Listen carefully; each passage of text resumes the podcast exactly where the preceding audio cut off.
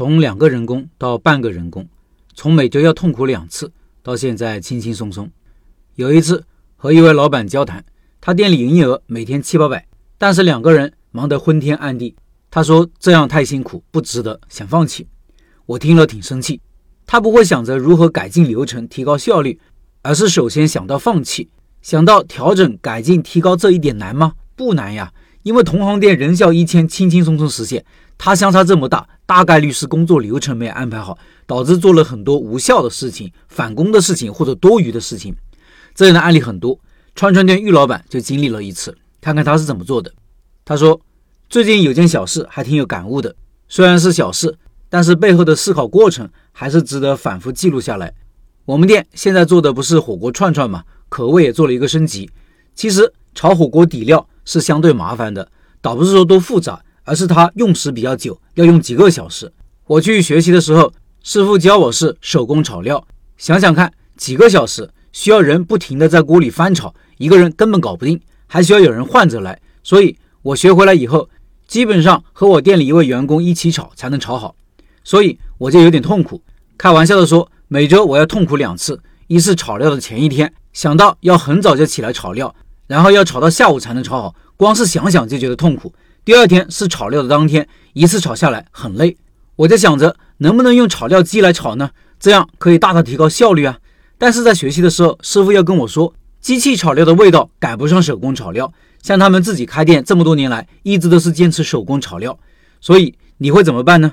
一边是有经验的师傅说的话，手工炒料味道更好；一边是非常痛苦的手工炒料，费时费力费人工。我思考的第一个问题是：为什么手工和机器炒料之间有差别？据多方搜索，最主要的原因还是手工炒料受热更均匀，像那种炒料桶炒料，桶的表层温度和底层温度会相差几度。然后我思考的第二个问题是：这味道相差很大吗？如果差异很小，我觉得是可以接受的。第三个问题是。有没有人用机器炒料，而且生意还做得不错的？就在我认识的老板中，就有好几个是用机器炒料的。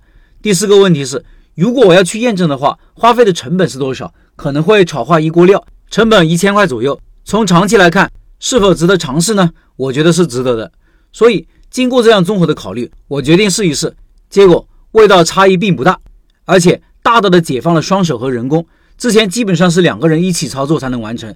现在只要半个人就可以了，因为机器可以自动搅拌，在它自动搅拌的过程中，我还可以做很多其他的事情。这个事情从表面上看，或者说听我这么一说很简单，但背后的思维方式却很值得记录下来。